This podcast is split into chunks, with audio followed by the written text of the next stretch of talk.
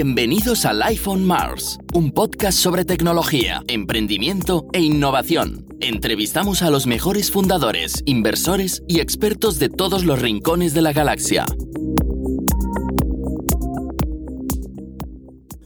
Bienvenidos al iPhone Mars, el podcast de Mars Base de innovación, de tecnología, de emprendimiento. Hoy tenemos a una invitada especial, tenemos a Mireia Vila. Eh, siempre ha trabajado en entornos internacionales, en roles de gestión, a través, varios años, a través de, Accenture, trabajando con marcas globales, como podrían ser eh, Repsol, por ejemplo. Después sí que hizo un salto a, la multinacional Heineken y ahora está trabajando en una gran empresa, también una multinacional de gran consumo. Bienvenida Mireia, ¿cómo estás? Muchas gracias, Alex. La verdad es que encantada de estar aquí con vosotros y, compartir este rato contigo y con toda tu audiencia. Estamos muy contentos porque hace nada hemos pasado los 2.000 descargas, con lo cual agradecerlo también a nuestros, a nuestros oyentes. Eh, hoy queríamos hablar contigo de un tema que, que cada vez nos afectará más. Es decir, ya había gestión de proyectos internacionales anteriormente, pero es verdad que con, la pandemia ha habido mucha más apertura a temas de internacionalización, de trabajo en remoto, de distribuir equipos, ¿no? Entonces, vamos a hablar un poco de, todo esto. Si te parece, empezamos preguntando, pues, cómo en vuestra empresa, ¿no? ¿Qué cambios ha gestionado, qué cambios ha generado el tema de la pandemia del coronavirus? Cómo ha afectado a nivel de gestión, de equipos, etcétera, etcétera, para poner un poco en contexto y luego vamos entrando en el resto de temas. ¿Qué te parece? Perfecto. Si te parece, te comento a grandes rasgos cómo hemos vivido esta crisis desde, nuestra perspectiva y sobre todo cuáles son los cambios principales que hemos incorporado. Nosotros, yo definiría que hemos vivido la crisis en, tres etapas. Una primera etapa de dar respuesta, dar respuesta a, los cambios que nos traía esta pandemia y que de alguna manera nos ha obligado primero a poner la seguridad del empleado en, primera persona, pero luego también habilitar una serie de, eh, trabajo en remoto para todos los empleados, que, era algo que estábamos ya habituados, pero sí que es cierto que de alguna manera hemos tenido que, que habilitar pues, personas que estaban trabajando desde campo, desde fábricas y asegurarnos que todos podían tener la mejor experiencia posible trabajando desde sus casas o desde sus puestos de trabajo. Una segunda fase pasamos a, la fase más de resiliencia y aquí nos dimos cuenta de que realmente estábamos eh, en una crisis que, iba para largo, ¿no? De alguna manera. Entonces ahí tuvimos que gestionar mucho más a nivel de emociones porque estábamos viviendo una, una doble realidad por un lado, teníamos, seguíamos con el negocio, mm, focalizados en seguir con todos los diferentes proyectos y, demás, pero por otro lado, cada día veíamos muchas más ah, casos que iban subiendo, veíamos gente impactada en nuestros equipos entonces, esto nos hizo replantear cómo estábamos gestionando esta crisis y dimos un foco mucho más ah, especial a, toda la parte de personas y cómo sobre todo encontrar estos momentos para socializar y para sobre todo hablar de las emociones y, y asegurar que de alguna manera todo el mundo podía sentirse de la, mejor manera posible en este entorno. Aquí, por ejemplo, creamos ah, espacios, la cantina virtual, que nos permitía ah, juntarnos todos de manera muy informal, ¿no? compartir un café, compartir una comida y, tener estos espacios de, gestión entre equipos, aunque fuera en, esta distancia. Y por otro lado, al final, ¿no? quizás la, fase que aún estamos ahora mismo viviendo es la fase de, reimaginar este futuro que es una, fase realmente em, compleja por el entorno en el que estamos viviendo, porque es un momento, diría, de excepcionalidad sin precedentes y, que nunca hemos vivido antes, pero que por otro lado nos abre muchas oportunidades y, nos da la oportunidad también de hacer cosas de manera diferente a como estábamos acostumbrados, ¿no? Entonces también cuestionarnos este, el status quo, cómo estábamos haciendo las cosas y dar otro enfoque a las prioridades creo que es algo muy importante. Y, un poco a, a, tu pregunta, ¿no? ¿Cómo ha cambiado esto, sobre todo a nivel proyectos y demás? Uno de los primeros impactos no fue el, hecho de revisar estas prioridades y realmente focalizarnos en el 80-20, estos pocos proyectos con un mayor valor añadido y realmente eliminar el resto de proyectos que no nos estaban aportando un, valor en este sentido.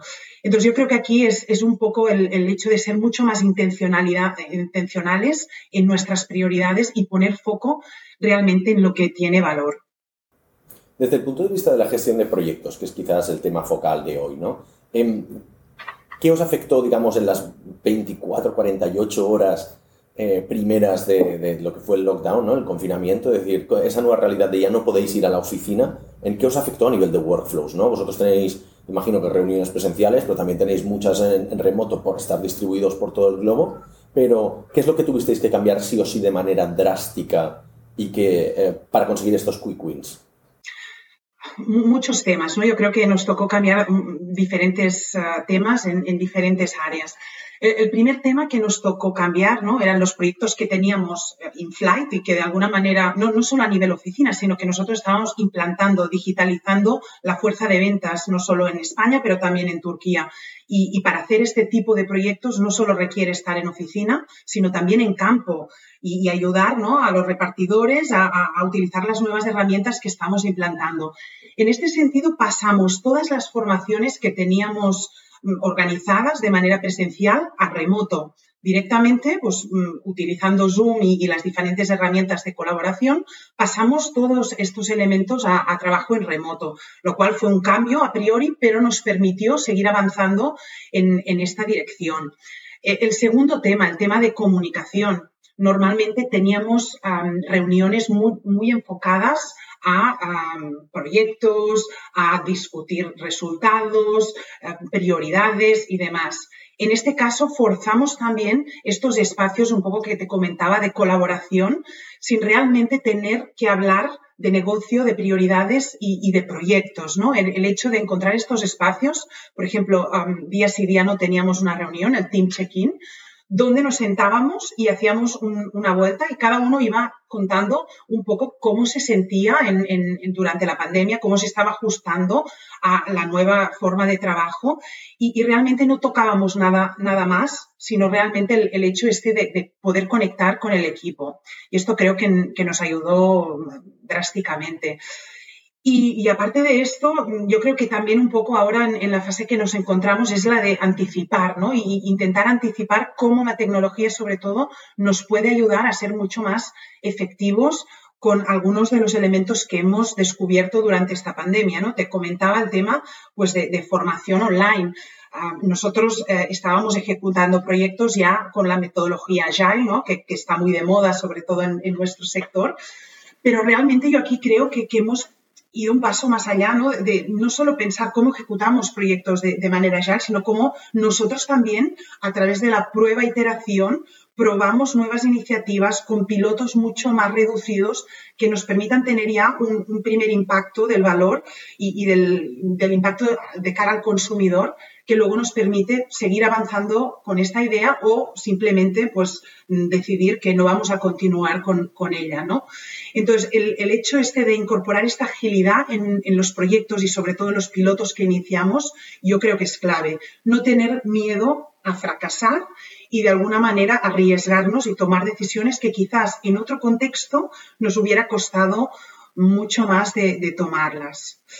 Además, déjame apuntar, Alex, aquí que yo creo que con la pandemia, ¿no? Y sobre todo, yo que estoy liderando la agenda de tecnología, estamos en un, poco en el ojo del huracán.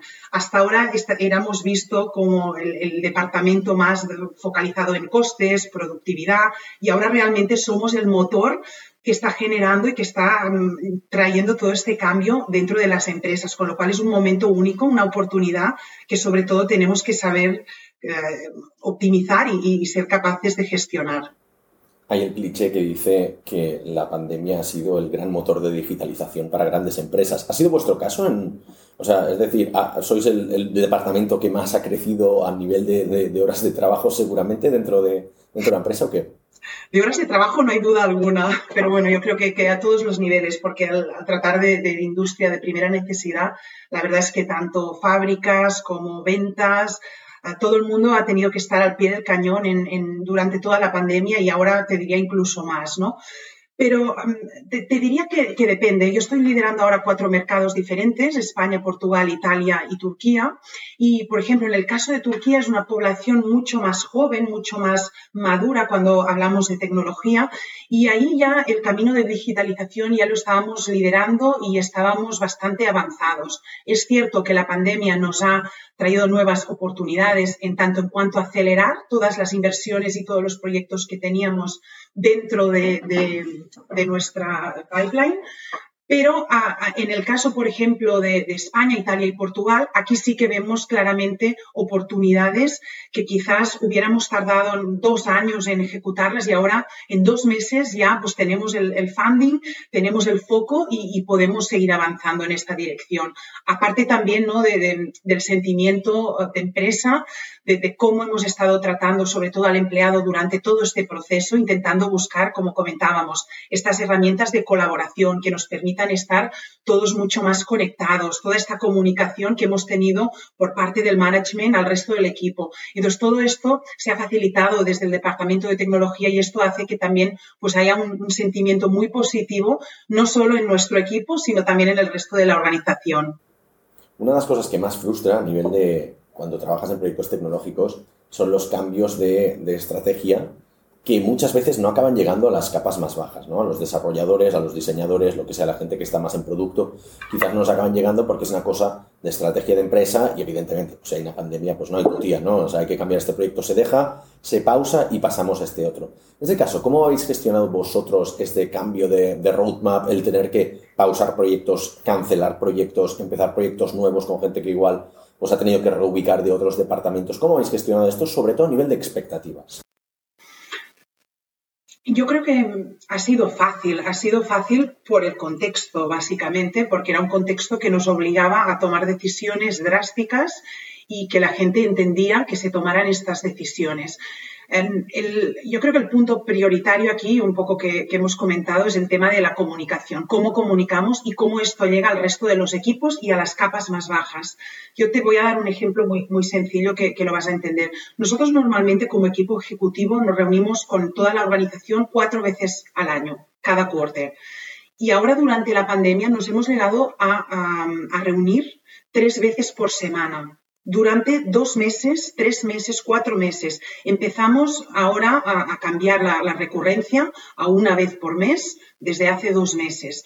Con lo cual, si ves la comunicación que hemos tenido con el resto de capas, con el resto de equipo, la verdad es que ha sido increíble. Y, para dar un poco ¿no? es, esta sensación, aparte de, comunicar, también hemos escuchado, porque es igual, es importante comunicar estas estrategias, pero también escuchar un poco cuáles son las preocupaciones, eh, por qué estamos haciendo esto y no estamos haciendo lo otro, y también dar estas respuestas. ¿no? Entonces, para mí tener estos focos de comunicación tan directa con, nuestros empleados y sobre todo que hemos podido mantener, porque la parte positiva es que todo esto ha llegado para quedarse, ¿no? Y, esta es la parte positiva que estamos ahora intentando también mantener. Y, esto nos ayuda a que realmente todas estas decisiones que vamos tomando, que las tomamos día a día, porque realmente el horizonte que hemos vivido durante la pandemia ha sido un horizonte temporal, de un día para otro nos podía cambiar nuestra realidad completamente. Y el tema es que va a seguir siendo así, ¿no? Si vemos un poco la perspectiva que tenemos ahora, pues sabemos que todo va a cambiar y cada día puede cambiar, ¿no? No tenemos ninguna garantía. Con lo cual es muy importante también ayudar a las personas a entender que este es el, paradigma que nos estamos eh, encontrando, ¿no? Y sobre todo reforzar en temas de resiliencia, de, de entender cómo podemos manejar mejor estos momentos de crisis, versus cómo manejábamos el negocio en otras circunstancias. Entonces, yo creo que todo esto eh, junto nos ha ayudado a, que estas decisiones se entendieran mucho mejor y también la verdad es que han sido ah, apreciadas por parte del equipo, porque al final eh, era imposible seguir avanzando en todas las direcciones, con todas las iniciativas que teníamos antes de la pandemia, ¿no? Y yo creo que eh, en, un modelo anterior, pre-COVID, íbamos un poco disparando a todo y ahora realmente esto nos ha forzado a parar y realmente lo que comentábamos, focalizarnos en estos pocos proyectos, pero que sabemos que son los que nos van a dar esta ventaja competitiva, este, este valor añadido. Y de manera más práctica, porque has dicho que escucháis mucho a los empleados, imagino que tenéis algún tipo de one-on-ones o tenéis un sistema anónimo de dar feedback en la empresa, como tiene algunos, no sé, cómo se llama la, una caja anónima, eh, ese tipo de cosas. No sé cómo lo gestionáis vosotros. Nosotros, que somos 20, ya nos cuesta ¿no? tener este tipo de interacciones con toda la plantilla. ¿Vosotros qué tipo de dinámicas tenéis en una multinacional? Hay, muchas dinámicas, ¿no? A, todos los niveles, a nivel de feedback, de reconocimiento y demás. Feedback nosotros tenemos el proceso típico tradicional de, multinacional, ¿no? Es es el, performance review que tenemos de manera anual. Cada año, al principio de año, definimos los objetivos y vamos viendo cómo estamos avanzando en estos objetivos. A final de año hacemos una revisión y a mitad de año, ahora en verano, normalmente tenemos otro punto ¿no? de, de checkpoint. Sí que es cierto que durante eh, esta pandemia lo que estamos intentando mejorar es de poder dar un feedback mucho más informal a nuestros equipos. Nosotros tenemos one-to-ones, reuniones eh, con nuestros directos y tenemos estas reuniones de manera mensual. Entonces aprovechamos también estos momentos para dar feedback constructivo, pero igual que lo damos, lo pedimos. Yo soy la primera que siempre a mis empleados les pido feedback de qué está funcionando, qué podemos hacer mejor, porque al final es algo que nos ayuda a todos a mejorar y a ser mejores profesionales, ¿no? Entonces, a nivel feedback te diría que este es, la gran, ¿no? El, proceso que tenemos marcado. A nivel de reconocimiento, nosotros tenemos un, programa bastante potente, que es el, programa de Smiles, de, sonrisas, ¿no? porque nuestra estrategia está basada en esto, en, en brindar sonrisas con cada sorbo y cada mordisco. Eh, y, un poco la idea es esta, ¿no? De cada vez pues, que alguien pues, muestra un comportamiento que nosotros valoramos como positivo dentro de nuestra cultura corporativa, pues dar este gesto, ¿no? De mandar este smile, puede ser un correo, puede ser un, un mail, puede ser una carta, lo que sea, ¿no? Pero al final simboliza, ¿no? Este agradecimiento, esta generosidad hacia la otra persona. Entonces, en esta dirección pues todos estos reconocimientos que luego durante la pandemia hemos incluso reforzado de alguna manera porque han habido casos, como bien comentabas, ¿no? Que gente que realmente ha, hecho un extra mile trabajando horas para, pues, no sé, en, el departamento de tecnología, pues para que todo el mundo pudiera tener el, equipamiento en, una semana, ¿no? Ha habido casos que hemos premiado y, de hecho hemos puesto un, programa de reconocimiento donde se ha dado un cierto importe monetario que luego ellos han podido donar a diferentes ONGs que también trabajamos y colaboramos mm, normalmente. Entonces, esto es algo a, nuestro nivel, pero que también se podría replicar en cualquier organización, quizás con, con otro tipo de presupuesto, pero que también de alguna manera los empleados han valorado muy positivamente. Y te iba a preguntar, porque un, punto que has dicho muy interesante es el tema de las, de las reviews anuales. ¿no? Evidentemente llega un punto en que tienes una plantilla tan grande que tienes que estandarizar procesos tienes que definir unos planes de carrera, entonces para evaluar a la gente más o menos de una manera justa y estándar, pues haces los planes de carrera, ¿no? mi experiencia siempre ha sido pésima por las empresas por las que he pasado, en las que, bueno, pues siempre, evidentemente, pues había, ay, es que hay una crisis, pues has, has pasado todas las calificaciones, pero hay una crisis, pues no, no podemos hacer nada aquí, ¿no? O hay mucha gente que está sobre, tiene la misma valoración que tú, pues entonces ya no, dices, ¿para qué sirve, no? En ese sentido, te iba a preguntar, imagino que, eh, que tendréis en cuenta que los KPIs eh, o los factores que mm, para, para, graduar a las personas que habríais definido a principios de año, pues se van a ver desvirtuados ¿no? por, una, por una pandemia global. ¿Cómo gestionáis esto? O sea, ¿son, son flexibles, son inflexibles, eh, caso por caso? ¿Cómo soléis hacerlo? No, nosotros eh, ya desde hace un año y medio hemos abierto ya todo el proceso anual y lo que hacemos es cada mes hacemos una revisión de estos objetivos, porque somos conscientes que en el nuevo entorno esto puede cambiar. No podemos tener los mismos objetivos que fijamos a principio de año, no van a ser los mismos que, que vamos a terminar el año. Entonces, de manera periódica, también como te comentaba en estas sesiones, en estos one-to-ones, lo que hacemos es revisar estos objetivos. Y ahora, especialmente con la pandemia, hemos tenido que volver a revisar todo esto porque hay proyectos e iniciativas que no van a salir. Por otro lado, hay nuevas iniciativas que estamos incorporando. Eh, a todo esto también nos estamos reorganizando. Ahora mismo estamos moviéndonos a una estructura mucho más ágil, ¿no? que nos permita trabajar más en equipos más integrados. Y esto hace que al final pues, nuestra realidad cambie, nuestro contexto cambia y como consecuencia nuestros objetivos también tienen que cambiar.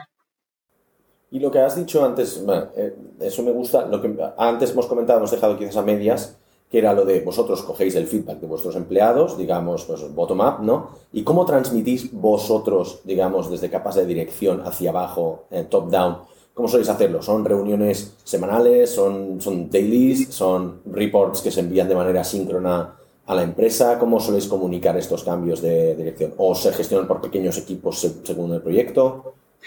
Bueno, depende, depende del tipo de, cambio o, de gestión. ¿no? Tenemos más orientado los proyectos que decíamos antes. ¿no? Este proyecto se para, pasemos a trabajar en este otro.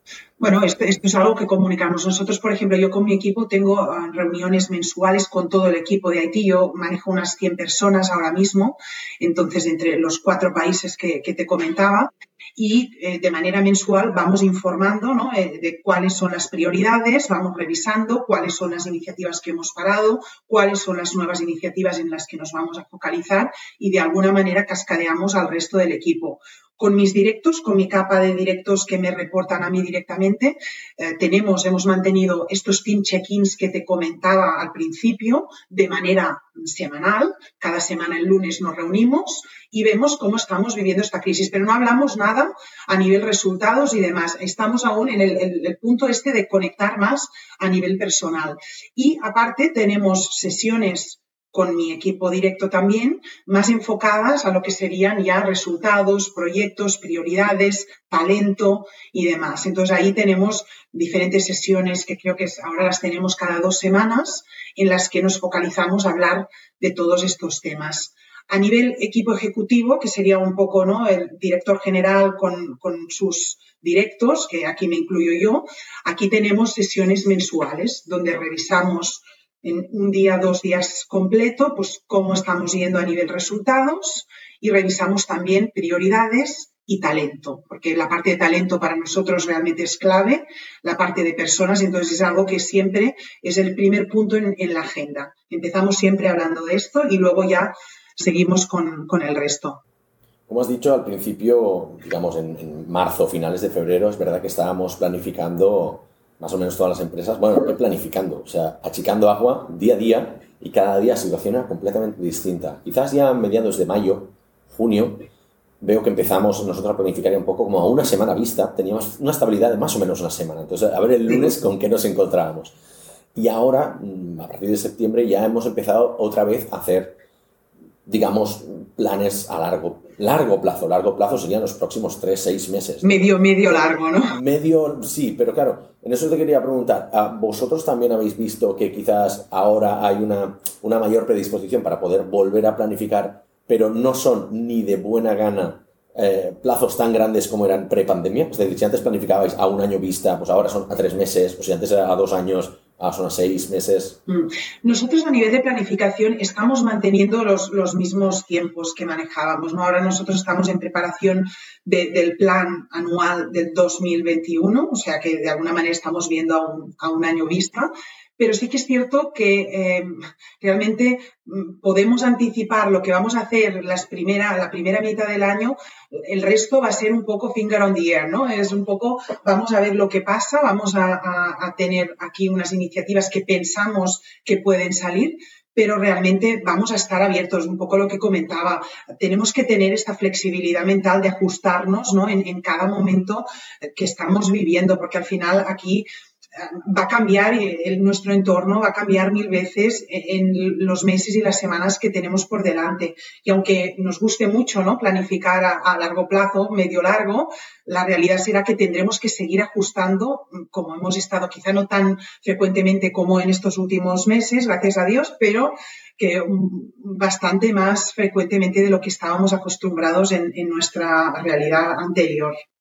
Y aquí es donde entra el papel del liderazgo, ¿no? Porque en tiempos de, en tiempos de, bonanza, digamos, es cuando pues, todo va bien y parece que incluso gente menos cualificada para un puesto pues puede liderarlo, porque un poco pues las ruedas giran solas, eh, hay buenas dinámicas, todo el mundo se ayuda, hay más gente en la empresa, pero digamos, hemos entrado en un periodo de tiempo de, guerra, ¿no? Como se, suele, como se suele llamar también en el círculo de negocios, ¿no? En el que, bueno, poca planificación, muchos imprevistos, quizás hay plantillas que se reducen, hay, proyectos que se van al traste, hay los, presupuestos se reducen también, etcétera, etcétera, ¿no? Eh, entonces, cuando es más importante que haya gente que haga el, step up, ¿no? Que, dé un paso al frente y se postule como, como líder. ¿Eso ha sucedido de manera natural y orgánica dentro de vuestra empresa o hay unas ciertas figuras que fueron apuntaladas, digamos, a nivel de dirección para decir, vale, esta persona va a liderar este área, esta persona va a liderar esta otra? ¿O ha sido una evolución orgánica y natural? ¿Qué dirías que ha sucedido?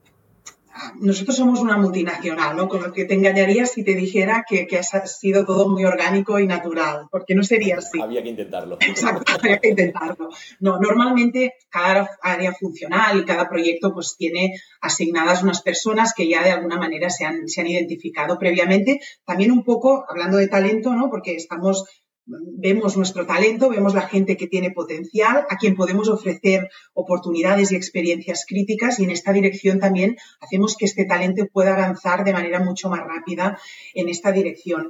Pero sí que es cierto que durante la pandemia han surgido líderes un poco así natos, ¿no? De algunas áreas funcionales que nos han sorprendido, ¿no? En el, área de tecnología ha habido un par, en otras áreas funcionales también, que han hecho un trabajo excepcional, ¿no? Y un poco ahora el, el punto es cómo o qué oportunidades les podemos dar en este nuevo contexto para que ellos sigan de alguna manera liderando diferentes áreas funcionales o proyectos o, experiencias, ¿no? Entonces yo creo que aquí pues hay una parte importante que ya viene como dada, ¿no? Por la experiencia, por la trayectoria, pero sí que es cierto que este autoliderazgo que, han mostrado algunas de las personas, pues sí que realmente lo estamos reconociendo y lo estamos apoyando para que puedan dar este siguiente paso. Y la otra parte que tiene buena de, liderazgo, digamos, o porque es necesario liderazgo dentro de, de una gran empresa, es que en tiempos de cambio mucha incertidumbre, la gente que no está pues, en, capas más altas, digamos, o que está muy con la cabeza eh, enfocada en su trabajo y realmente la parte de business, pues o no la entiende o no le interesa mucho, pero evidentemente quiere saber cómo está su puesto de trabajo, si está garantizado o no, llega un punto en el que en estas épocas es importante que el líder sea la persona que comunique de manera más proactiva, quizás de manera más transparente, diciendo, eh, estad tranquilos, vuestro trabajo está asegurado, el roadmap, aunque sea inestable, todo esto, vamos por aquí, vamos a hacer todos los esfuerzos por eso. Es verdad que vamos a tener que recortar por aquí algún presupuesto para allá. ¿Cómo, cómo se han comunicado este tipo de, acciones? Las acciones quizás más peliagudas, ¿no? Ciertos temas de, poder decir eso, ¿no? Pues, o proyecto se para, o hay gente pues, de, este, de este departamento pues, que se va a tener que reubicar a otro departamento, o hay que reducir plantilla. ¿Cómo habéis afrontado este tipo de... Si habéis tenido alguna, ¿eh? No sé si habéis tenido. Bueno, sí, hemos tenido alguna, pero nosotros el, tema de comunicación realmente lo tratamos como un tema muy importante desde el inicio. De hecho, tuvimos un, gurú experto en comunicación, Ferran Cortés, que bueno, ha escrito y, tiene varias presentaciones publicadas que, que nos ha ayudado mucho durante este periodo porque comunicar es muy diferente, ¿no? Cuando lo estamos haciendo desde casa, en un webinar, en un podcast, que cuando lo hacemos de manera presencial, para empezar, ¿eh? para dar un, pequeño ejemplo. Nuestro span de, atención son 15 minutos, con lo cual cada 15 minutos deberíamos cambiar un poco el ritmo, hacer algo diferente para captar y enganchar esta atención, ¿no? Me parece altísimo, ¿eh? 15 minutos. Sí, sí, sí, es, alto, pero, pero es, es así. Entonces, el tema comunicación es algo que, realmente nos tomamos muy en serio desde el principio, también para asegurar que los mensajes pues llegaban como queríamos que llegasen y de alguna manera lo que te comentaba, ¿no? También escuchar las, las preocupaciones de nuestros equipos y demás. Entonces, lo que, lo que nos funcionó a nosotros fue ser muy claros y sobre todo mm, crear o, dar un horizonte temporal. ¿no? Estamos haciendo esto durante este periodo porque de alguna manera eh, pues, eh, el contexto nos obliga a mm, ir en esta dirección. ¿no? Entonces, ser muy claros, muy transparentes en esta comunicación y sobre todo dando este contexto temporal. Es cierto que en un primer momento ¿no? Ah, empezamos eh, esta falsa positividad, ¿no? Intentamos, aquí no pasa nada, vamos todos adelante, resultados, ¿no? Y es la tendencia natural. Yo me pongo en primera persona porque soy la primera que, que, que peco de esto, ¿no? Pero en este sentido, esto vimos que no funcionaba. Este fue, fue, la primera reacción ¿no? de las primeras semanas y vimos, bueno, esto no puede ser. Aquí nosotros también estamos pasándolo mal, estamos tomando estas decisiones porque eh, nos obliga este contexto. Entonces vamos también a mostrarnos un poco como somos sin mostrar ¿no? esta falsa positividad de aquí no pasa nada y todos para adelante. ¿no? Yo creo que esto también nos ayudó mucho a, a que se creara esta empatía ¿no? también por parte de los empleados que luego nos han valorado positivamente. Y a nivel de empatía es un tema que quería tratar mucho, ¿no? Porque el liderazgo de hoy en día es radicalmente distinto al de hace, digamos, 20 años. pues yo no trabajaba de 20 años para empezar, o sea, digámoslo claro, pero sí que es verdad que todos lo hemos visto, pues ya sea en la familia, o en amigos, o en, la televisión, ¿no? La típica figura de, pues, del jefe que te decía lo que tenías que hacer de una manera bastante directa, arrogante, despótica, incluso. Y hoy en día los líderes, o sea, no son tanto jefes, sino son líderes, ¿no? Porque pues porque conectas con tu equipo a nivel emocional, como has dicho tú. Hay una parte más allá del trabajo, incluso pues con la conexión, los estudios que demuestran ¿no? que con los millennials también se conecta fuera del trabajo, por ejemplo, y que pues separan las dos cosas muy bien, pero a la par rinden de otra manera porque también saben juntarlas, ¿no? Y, en ese sentido, Quería comentarte, ¿qué tipo de, o tú a nivel personal, ¿no? ¿Qué tipo de cambios has aplicado a tu liderazgo últimamente que puedas decir, mira, es que yo he aplicado cambios de, pues me he abierto más a nivel de, de emociones con mi equipo, comparto cosas como más personales que creo que pueden ser de ayuda para ver si alguien eh, en el equipo pues le puede servir de, ayuda, ¿no? Sobre todo, ya sea por transparencia, sea por valores, sea porque por pura pragmaticidad. ¿Qué, hmm. crees que podía aportar tú ahí? No, yo para mí este es el gran cambio, que lo hemos comentado, ¿no? El, el, tema este de hablar de las emociones con el equipo, ¿no? Nosotros siempre hemos sido una empresa con una cultura corporativa muy fuerte, siempre normalmente hacemos eventos, nos vamos fuera y tenemos estos team buildings como, como todas las empresas, ¿no? Y realmente eh, eh, esto es algo que, nos conecta, pero realmente a otro nivel. Yo creo que durante la pandemia hemos conectado más a nivel emocional porque hemos compartido más, ¿no? Y, a título personal, pues las emociones, ¿no? Y yo un poco al principio empecé con esta falsa positividad que te comentaba, aquí no pasa nada, todos para adelante, pero realmente lo estaba pasando fatal. Era, me encontraba que estaba viviendo una doble realidad. Por un lado, daba este mensaje y por otro lado, cuando paraba el ordenador, me ponía a ver la tele, los casos incrementaban, gente en mi familia que estaba impactada, gente en el equipo también ingresadas en el hospital.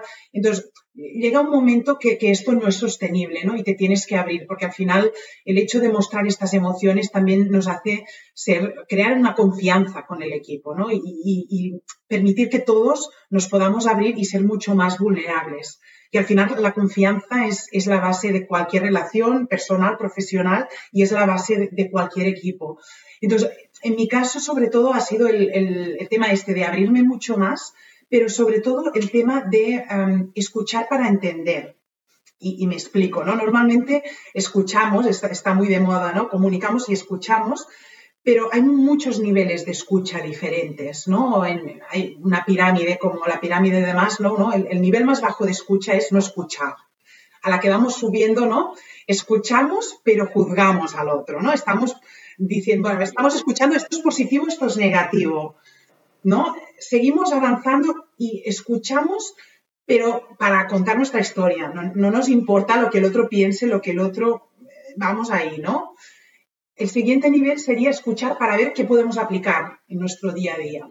Y, y finalmente, arriba de todo de la pirámide, tenemos escuchar para entender. Es realmente sin nosotros dar ningún juicio de valor, escuchar a la otra persona para entenderlo, ¿no? Y yo creo que aquí también a nivel individual es algo que he intentado, ¿no? Conectar sobre todo con el equipo y escucharlos para entender un poco cuáles eran las situaciones que estaban viviendo, muy diversas en, cada caso, y cada persona necesitaba algo diferente a medida que hemos ido evolucionando en esta pandemia, ¿no? Entonces, yo creo que en, este sentido estas son las, las dos grandes cambios que, he incorporado, aparte ¿no? del hecho este que comentabas, pues de también poder ayudar en, otros temas de, manera más altruista, ¿no? Quizás ahora, pues como estamos ahora comentando, ¿no? Pues como también participar en diferentes ah, universidades que durante este periodo pues me han pedido también pues tener un, input de cómo estamos viviendo esto, herramientas que podamos utilizar en otras organizaciones. Entonces, en este sentido también poder dar un poco más, ¿no? Y, contribuir a este propósito, creo que es algo que también he hecho de manera mucho más consciente durante, durante esta pandemia.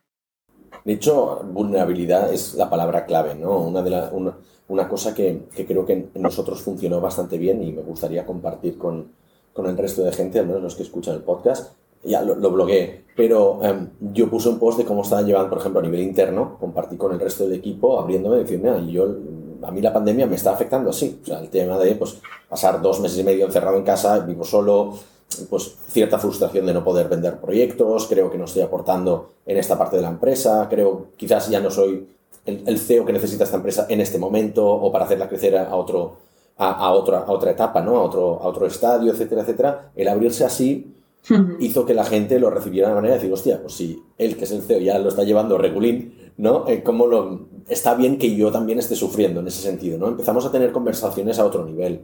Em, nosotros ya veníamos de una dinámica, para, para poner en contexto, ¿eh? nosotros los, los, viernes, por ejemplo, tenemos como una, una, dinámica en la que cada uno comparte los highlights de su semana, que generalmente suelen ser cosas de trabajo, pero es verdad que desde un tiempo para acá se vienen compartiendo ya muchas cosas personales, ¿no? Ostras, pues estoy frustrado porque las obras de mi piso están llevando más tiempo de lo que debería, o tengo a los niños enfermos de hace mogollón de tiempo y se van pasando la gripe los unos a los otros, o no sé, ese tipo de cosas y eso ha generado una cierta dinámica en la que podemos hablar de toda una empresa. Evidentemente, una empresa de 20 personas es muy fácil. No sé si la gente se ha abierto más eh, ahora con los tiempos de, pandemia, desde que vosotros, por ejemplo, eh, que una cosa que seguramente habrá cambiado, que nosotros somos remotos 100%, siempre trabajamos de casa, entonces siempre ya, nos vemos claro, claro. casa. Pero para mucha gente es la primera vez que ve el, el, trasfondo de sus empleados y ve las casas de sus empleados. ¿Eso es algo que lo habéis notado, el ver ostras, esta persona, pues no sé, los críos llorando todo el día, muchos animales, lo que fuera, ¿no? Trabajar con mucho ruido. ¿Eso os ha ayudado a conectar más con el equipo, el versus Sin duda. Mucho trivial, pero no... Sin duda alguna. Vosotros ya tenéis aquí mucho trabajo hecho, Alex, con, vuestro sistema en remoto, ¿no? pero en nuestro caso trabajábamos un día desde casa normalmente y ahora estamos ya en nuestra nueva normalidad. Vamos a seguir trabajando tres días desde casa, con lo cual vamos a, a hacer esto ya de, manera regular. Y sí, sí, sin duda alguna, yo creo que el habernos visto todos ahí, bueno, con el niño, el perro, el gato, ¿no? Ha sido otra experiencia a, todos niveles, ¿no?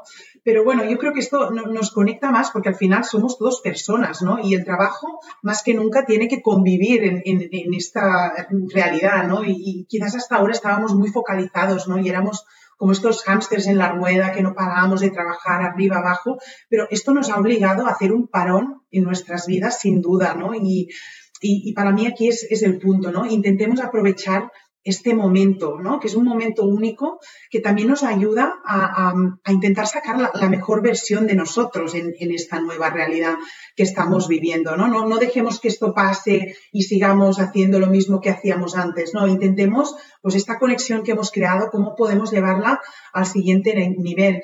Y, también un poco lo que comentabas tú, ¿no? De, es que yo compartí, me, abrí y compartí un poco cómo lo estaba viviendo.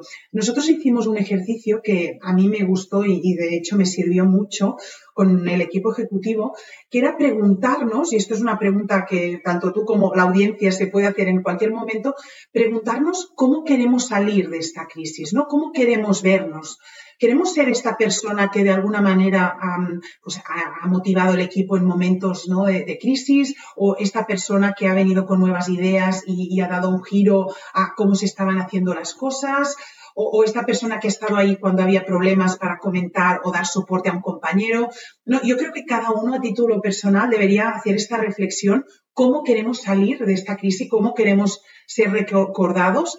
y en este sentido también entender un poco cuáles son nuestros valores, nuestros puntos fuertes que de alguna manera también podemos aportar en esta crisis, ¿no? Porque si una cosa hemos aprendido es que eh, aquí o, perdemos todos o ganamos todos, ¿no? El, bien individual ya, ya no existe, con lo cual yo creo que aquí tenemos que ser mucho más conscientes y, trabajar un poco en, bien común de todos.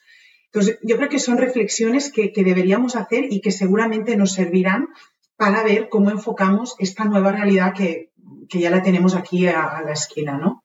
Y eso parece que tenga que ver con alguna estrategia de motivación, que al final también es algo muy importante de cara a los empleados. O sea, normalmente puedes motivar a un empleado pues, con, con incentivos, pues ya sean monetarios, pueden ser con un plan de carrera y tal, pero en estos tiempos de incertidumbre igual lo más, lo más, lo más indicado quizás es el tema de motivarlos con decir, hey, tranquilo que tu trabajo va a estar asegurado durante mucho tiempo Em, en, esta, en, esta línea, ¿qué otras cosas habéis hecho para, para, para, hacer motivadoras que quizás no hacíais antes, no? O sea, más encuentros virtuales, quizás has mencionado antes que teníais como una, una sala virtual, pero no sé si habéis hecho también, hay empresas que han adoptado pues los after work, los hacen virtuales, o hacen, pues yo qué sé, nosotros tenemos un café los viernes para, para vernos mm, a las diez y media los viernes y tenemos una, una, sala para charlar media horita, o hay empresas que hacen pues hackathons online, lo que fuera. que a nivel motivacional, ¿qué nuevas cosas habéis implementado?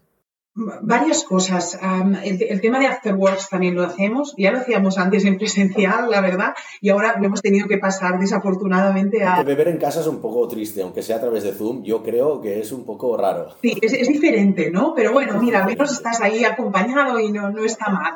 Pero nosotros eh, hacemos afterworks temáticos, ¿no? Por ejemplo, uno fue de, cócteles y montaditos y teníamos con las eh, herramientas, ¿no? Tenemos Zoom, podemos crear las, los breakout rooms, que son estas mm, salas separadas en dos, pues teníamos dos y íbamos entrando. Primero entrábamos en una, preparábamos un cóctel, luego pasábamos a la otra, preparábamos un montadito, entonces ahí teníamos una persona que hacía todo, todo el show, entonces estuvo muy bien, la verdad, este fue uno de ellos. Luego hicimos otro, eh, un bingo también, un bingo antes de verano, ¿no?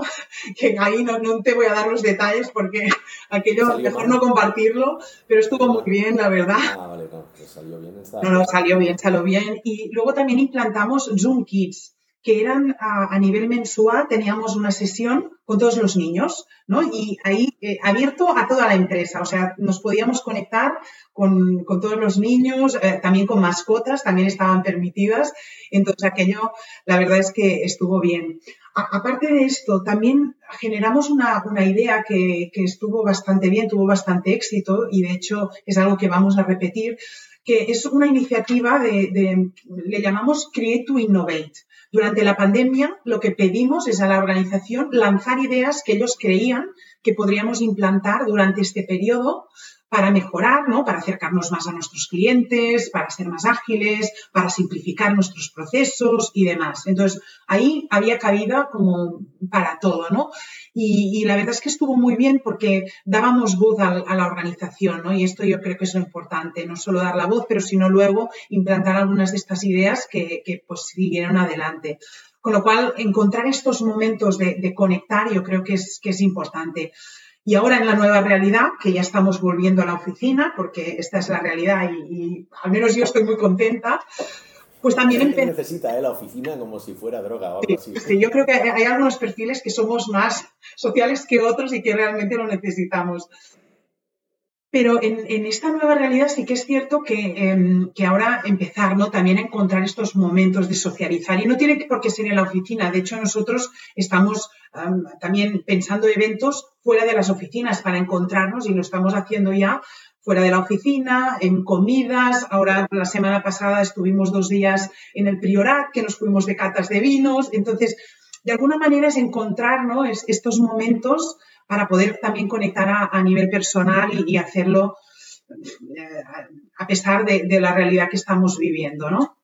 Mire, y de todos estos experimentos, ¿alguno habrá salido mal? ¿Puedes hablarnos de alguno que hayáis probado que digas, hostias, te salió, no salió bien, salió raro? Es que... Quizás no, ¿eh? quizás lo hacéis todo bien. no, no, no lo hacemos todo bien. ¿eh? De hecho, probamos cosas. En, en, este con Zoom probamos muchas cosas. Y de hecho, era el tema de probamos esto y si no funciona, pues mm, lo, lo cambiamos la semana siguiente.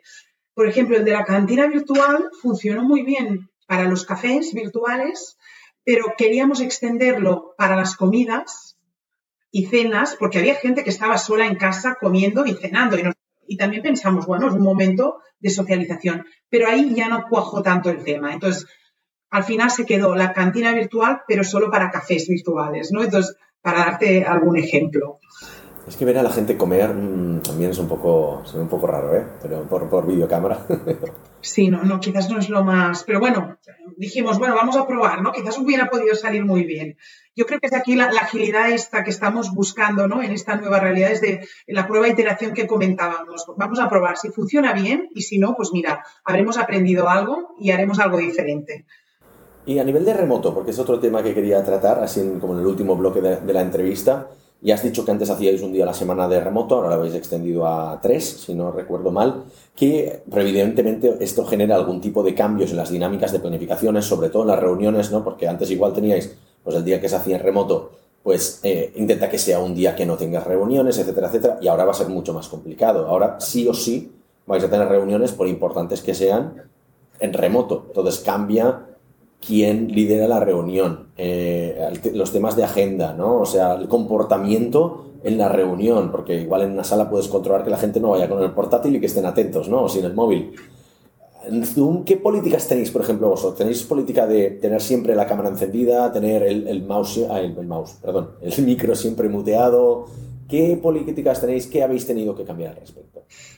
A ver, nosotros estábamos ya bastante acostumbrados a trabajar en remoto. La política de... Internacional, ¿no? sí, exacto. Trabajamos, imagínate, con cuatro países, ¿no? Entonces nuestra realidad es, y más, entonces nuestra realidad ya, ya, era esta, pero no, la política de cámaras abiertas siempre, sin duda alguna. Sé que muchas empresas aquí al menos no, no, están tan habituadas, ¿no? Y cuesta mucho este tema, pero, pero realmente yo creo que es clave, ¿no? El poder vernos las caras es, es fundamental.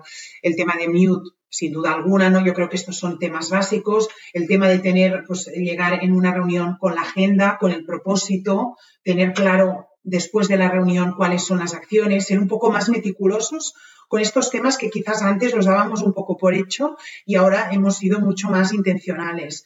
Y para ya reuniones más a nivel de equipo ejecutivo, ahí estamos pidiendo pre-reads, ¿no? La documentación para leer y demás, dos días en anticipado para ser mucho más efectivos, ¿no? Lo que queremos evitar sobre todo es el tema del Zoom fatigue, que, que también es, es es muy cansado. Estamos ahí todo el día con todas las reuniones y al final no somos efectivos, ¿no? No tenemos ningún momento de, parón ni de desconexión y esto no, funciona, ¿no? Entonces, como grandes temas que te diría, porque lo que te he contado hasta ahora son cosas muy obvias que, de alguna manera estábamos haciendo, pero quizás hay, dos temas que, que son para mí los más relevantes, ¿no? El primer tema es definir, crear unos principios sobre qué reuniones vamos a hacer en remoto y qué reuniones vamos a hacer en presencial. Intentar, en la mayor medida de lo posible, respetar esto, ¿no? Entonces, todo lo que son reuniones donde colaboramos, por ejemplo, reuniones también más a nivel de creatividad, innovación, el design thinking, de proyectos que requieren no estar ahí juntos, esto lo vamos a hacer todo en presencial. De hecho, tuvimos una en remoto hace dos semanas y fue imposible el, tema de hacer un design thinking. No, no sé si tú lo has intentado, pero en mi caso... Iba a preguntar por eso. fue muy complicado, las ¿eh? ¿no? Las empresas de producto siempre son muy de, no, esto se tiene que hacer en presencial. Y justamente en el episodio anterior tuvimos una empresa que es 100% remota y explican cómo hacían ellos esto, design thinking, el producto. Pues ya, ya, lo escucharé, Alex, porque nosotros la verdad es que la experiencia, y pienso que tuvimos una empresa externa que nos ayudó con la facilitación, unas herramientas geniales, pero yo creo que no es comparable con la experiencia presencial en, este caso y con el, con el outcome que al final conseguimos. No, lo suficiente, digamos. ¿no? Exacto, yo creo que esta parte, estas son el tipo de reuniones que si podemos escoger, mejor tenerlas en presencial. Igualmente que todo lo que es colaboración, ¿no? de, poder colaborar, de, de compartir y demás, yo creo que aquí es un tema. Y también todo el tema de reconocimiento, celebración, nosotros tenemos una cultura muy, de, muy americana, muy de celebrar y de, tener estos momentos de reconocimiento. Toda esta parte también preferimos hacerla en presencial. Todo el resto lo pasamos a remoto. Reuniones, one-to-ones, seguimiento de proyectos, mm, discusión de nuevas ideas, ningún problema. Todo esto ha podido pasar en remoto sin, sin ningún problema. Lo que hemos mantenido en presencial es toda la parte más de innovación, eh, comentaba design thinking y sobre todo en, fases iniciales de proyecto, temas de colaboración y de reconocimiento. Este es el, primer gran cambio que, te diría que a nosotros nos está funcionando porque nos ayuda también a planificar la agenda para saber cuándo vamos a estar ahí, cuándo no vamos a estar y hacerlo de manera un poco más intencional. ¿Y cómo es eso de.? Porque claro, en entornos 100% remotos, pues todo el mundo juega con las mismas reglas. En entornos 100% presenciales también, sobre todo lo que es a nivel de, a nivel de reuniones, quién toma las decisiones, cuándo se toman y sobre todo cómo éstas se, se comunican al resto del equipo, ¿no? Eh, pero en entornos mixtos, el problema sistémico que hay es el de crear los ciudadanos de primera categoría y los de segunda categoría, ¿no? ¿Cómo evitáis este problema vosotros de los que están en la oficina hemos decidido esto y bueno, el resto pues ya se enterarán, ¿no? no, no. Está mal implementado. ¿Cómo, cómo lo gestionáis vosotros? No, nosotros eh, seguimos este principio. Si, por ejemplo, en una reunión tiene que haber una reunión de estas de design thinking, por ejemplo, ¿no? Que vamos a iniciar un nuevo proyecto. Tenemos parte del equipo en presencial o que, podrían estar en la oficina y parte en remoto. En este caso, decidiremos que la reunión se haga en remoto para que todo el mundo pueda tener esta misma experiencia. Si no es lo que dices tú, se crean. Eh, los de primera y los de segunda y esta no es para nada el objetivo. Pero en casos donde tenemos la mayor parte o todo el equipo puede estar presencialmente en la oficina, y tenemos la oportunidad ¿no? de este reconocimiento, de eh, este design thinking que lo podemos hacer en presencial, entonces ahí escogeremos presencial versus remoto. ¿Cómo escogéis? ¿50% más uno o cuál es el criterio ahí? Has dicho la mayoría, pero la, la mayoría se puede definir. No, no, la mayoría es cuando podemos estar todos. Si, si hay una persona que no puede estar, en este caso vamos a, a, priorizar hacerlo en remoto, sin duda, pero no es el caso de nuestros equipos. Eh, en nuestro, al menos en mi equipo directo, estamos todos más o menos mm, situados en la misma geografía y si no, los, los, el resto de reuniones que tenemos las tenemos de manera online. O sea que es algo que, que es importante valorar. Y trabajo síncrono versus asíncrono, entiendo que sois una empresa mucho más síncrona por la naturaleza de las grandes multinacionales, ¿no? Y también porque os gusta mantener cierta presencialidad, pues lo que has dicho en las oficinas o hacer eh, muchas reuniones de design thinking, estáis muy orientados a producto, entonces suelen ser más trabajos o entornos de trabajo más síncronos. ¿Habéis notado un cambio en adopción de ciertos procesos que sean más asíncronos? Por ejemplo, que podría ser el, el reporting, que tradicionalmente siempre había reuniones de reuniones en las que vas y te informan de cosas. dices, vale, o sea, sale muy caro convocar a 15 personas en la sala para que alguien nos lea un report. Puedes pasarlo de manera síncrona. ¿Habéis, ¿habéis hecho algún cambio al respecto? Hemos, hemos revisado ¿no? Todas las reuniones que nosotros teníamos, al menos a nivel de foros o ¿no? sesiones que, que, estaban agendadas. Y sí que es cierto que algunas de ellas hemos decidido pues, dejar de hacerlas porque realmente eh, podíamos tratarlas offline, ¿no? incluso ni tener la reunión. Y, y, pasar un report o pasar un, un, vía Teams, ¿no? Porque con las herramientas de colaboración podemos tener conversaciones ahí directamente y no necesitamos tener una reunión. Entonces yo creo que el cambio ha sido más de ser conscientes que algunas de estas reuniones podíamos dejar de tenerlas para focalizarnos más en, tareas de, valor añadido. Entonces más en esta dirección, no tanto de, presencial a, no presencial. ¿no? Yo creo que con, con los guidelines que te comentaba ahí hemos definido muy claramente el criterio y luego el, el otro tema ha sido optimizar ¿no? y, y eliminar estas reuniones que ya por defecto no nos añadían nada a la agenda y que las podíamos pasar directamente a, a offline. ¿Todo esto lo tenéis de alguna manera documentado en algún portal del empleado, en algún handbook, etcétera, etcétera, que se vaya actualizando o no? ¿Es, es algo que, que, se estila en, en, vuestra empresa? ¿Cómo habéis gestionado sobre todo estos cambios de estas pequeñas cosas? Tantos experimentos, no. al final también, de alguna manera, algunos consolidan y dicen, vale, este se queda, hay que actualizar la documentación de empresa, porque es el sistema, el, el mal sistémico de, las documentaciones de empresa, portales de empleado, no se actualizan jamás. ¿Cómo lo hacéis vosotros? No, a ver, nosotros sí que es cierto que tenemos tendencia a documentar todo y tener todo, ¿no? Todos los procesos muy estándares y demás, pero en este caso hemos sido bastante más pragmáticos. Sí que te diré a nivel de principios, esto sí está documentado, está compartido y demás, pero no es algo que estamos um, que tenemos un, seguimiento ¿no? ahí a, detalle de, si cambia una cosa modificamos. No, no, no, no vamos a este nivel de detalle.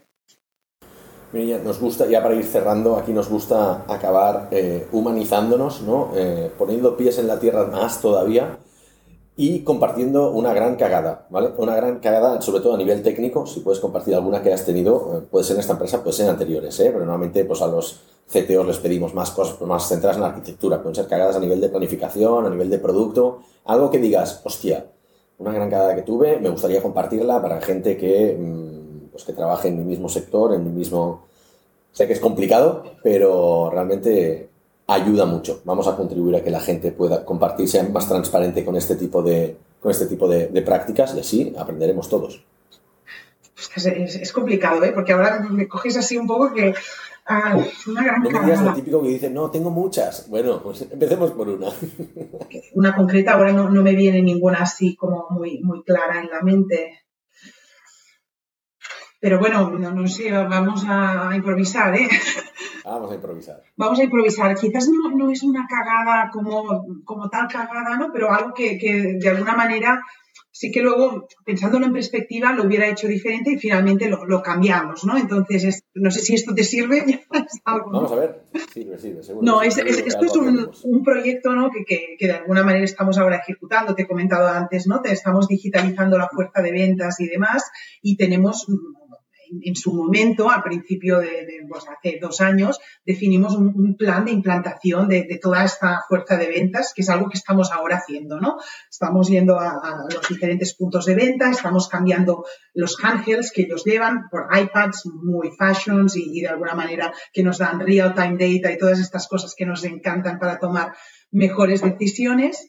Entonces, hicimos toda la implantación de, todas las tablets y, durante la pandemia me contacta alguien del equipo y me dice, Mireia, nos estamos dando cuenta que estas tablets que, están en, en, iOS no las podemos integrar con las impresoras. digo, no. digo, a ver, a ver, a ver qué, pasa, ¿no? Entonces, claro, ya fue un momento mm, un poco sorprendente. Yo en, su momento, hace dos años, no estaba en la posición, con lo cual no tenía ni visibilidad de, las decisiones que se tomaron en aquel momento. Ah, sabemos que iOS es un sistema bastante cerrado, ¿no? que no nos permite demasiada configuración, con lo cual realmente era un problema. Entonces, ah, bueno, mm, ahí ya un poco la propuesta era cambiemos todas las tablets, ¿no? Venga, vamos a cambiar todo vamos primero a entender ¿no? ¿Cuán, grande es el problema, ¿no? Porque aquí, si vamos a escalar esto a negocio, aquí, bueno, no sé, mi, puesto está en peligro, ¿no? Nos van a crujir. Exacto. Entonces, es, es, la típica situación que dijimos, bueno, vamos a contactar otras empresas, vamos a, contactar a nuestros eh, colegas de Global. Y, intentamos remover cielo, mar y tierra y, y al final nos dimos cuenta, lo que nos comentaban es que realmente no era un tema de integración, había unos temas de protocolos, pero había maneras de alguna manera que podíamos bypassear en caso de problemas, podíamos encontrar una alternativa a, integrar este, estas impresoras, ¿no? Con lo cual, finalmente, eh, fue curioso el tema porque eh, la solución fue que seguíamos con tablets, pero luego nos dimos cuenta, cuando pensábamos las soluciones, nos llegamos a plantear no imprimir. O sea, ya era una solución, era no imprimamos porque no, somos, no somos capaces de, de, compatibilizar estas tablets con las impresoras. Imagínate, vamos a un escenario completamente paperless. Y claro, cuando nos propusieron y nos dijeron no, no hay problema, podremos integrar, dijimos, vale, muy bien, pero es que quizás tenemos una oportunidad de, ir ¿no? a un modelo mucho más paperless. Pues hicimos la propuesta de negocio de ir a un modelo más paperless. Vamos a comprar aún impresoras porque una parte tendremos que seguir imprimiendo, pero sí que es cierto que hemos podido reducir el nivel de, impresiones que vamos a hacer y al final ha sido una oportunidad de negocio con unos ahorros y demás. Y, al final lo que parecía una cagada eh, inicialmente, pues se ha convertido en una oportunidad y, ha sido una sorpresa muy positiva para todos. Podemos aprender el doble de esto. De hecho, yo cuando, cuando has empezado con tema impresora he pensado, ¿por qué? Porque hay gente que todavía imprime en el año 2020, ¿no? Pero, pero es verdad, hay, no, hay ciertos departamentos que es verdad, pues en el legal, pues contratos y otras cosas que tienen que estar sí materializadas en papel. Esperemos que eso cambie, ¿no? Pero bueno, poco a poco. Eh, creo que podemos dejarlo aquí. Así que muchísimas gracias, Mireia. Espero que te lo hayas pasado bien. Si hay alguna última recomendación que quieras hacer, me gusta pedir, por ejemplo, temas de libros. Si hay algún libro que digas, hostia, este ayuda mucho, sobre todo en tema de gestión, gestión de proyectos, de management, liderazgo, etcétera, etcétera, es tu oportunidad. Cualquier cosa que quieras, aprovecha para cerrar el programa. Mira, quizás os recomendaría un, libro eh, que es La ciencia de la felicidad. Y, aquí, no tanto liderazgo, pero, pero sí un poco ¿no? reflexivo, sobre todo en el momento que estamos ahora mismo viviendo, y que nos da herramientas para ser mucho más felices en, nuestro día a día y sobre todo en el trabajo. Si vemos ¿no? el, tiempo que pasamos en el trabajo, es importante pues, que estemos satisfechos y, al final hacerlo de la mejor manera posible. Y creo que este libro es muy bueno en, en este sentido y nos ayuda en esta dirección. Perfecto, pues venga, lo podemos cerrar aquí. Muchísimas gracias, Mireia. Muy bien, muchas gracias. Encantada. Un saludo a todos. Somos Mars Based, una consultora 100% remota especializada en desarrollo web y móvil de Barcelona. Ayudamos a todo tipo de negocios, desde startups hasta grandes corporaciones, a hacer realidad sus proyectos tecnológicos. ¿Y a ti, en qué te podemos ayudar?